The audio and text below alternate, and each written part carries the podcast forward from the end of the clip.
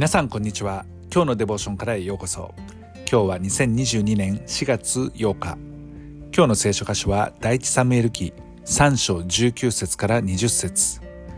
今日のデボーションタイトルは主が共におられる。それでは聖書箇所をお読みいたします。サムエルは育っていった。主が彼と共におられてその言葉を一つも地に落ちないようにされたのでダンからベールシェバまでイスラエルのすべての人はサムエルが主の預言者と定められたことを知った。サムエルという預言者がいました。彼は偉大な預言者の一人です。彼が主の預言者として認められたのは主が彼と共におられたこと。そしてその言葉を一つも地に落ちないようにされたからだというふうに書いてあります。主を信じる者には主がいつまでも共にいてくださるという約束が今日私たちにも与えられています。ですからもし私たちが主イエス・キリストを心で信じて受け入れるならばいつまでも私たちと共にいてくださいます。主が私たちと共にいてくださるということは私たちに安心感を与えますね。そして罪に対する意識も変わりますし私たちは罪から離れて生きていこうとします。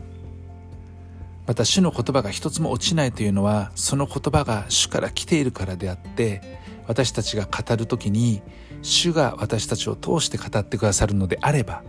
その言葉は必ず実を実らせますし地に落ちてしまい無駄になってしまうことは決してないということです。聖書には主の言葉がたくさん書かれています。私たちはいつでもこの主の言葉を読むことができます。またその読んだ時に私たちの心に語られるその言葉がありますね。主の言葉をよく聞き取り親しみ与えられた機会では分かち合うようにしていきたい。それはその言葉にすご素晴らしい力があるからです。もし私たちが主の言葉を語った時にその一つも地に落ちない働きができたとしたらそれは私たちにとって大きな感謝を与えるものとなっていきます。神様はそのように人々の心に働いてくださいますから私たちは恥ずかしる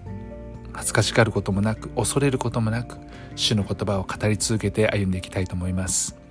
愛する天のお父様あなたの言葉を感謝します。今日もあなたの言葉に生きあなたの命の言葉を分かち合うことができますように。主イエス・キリストの皆によって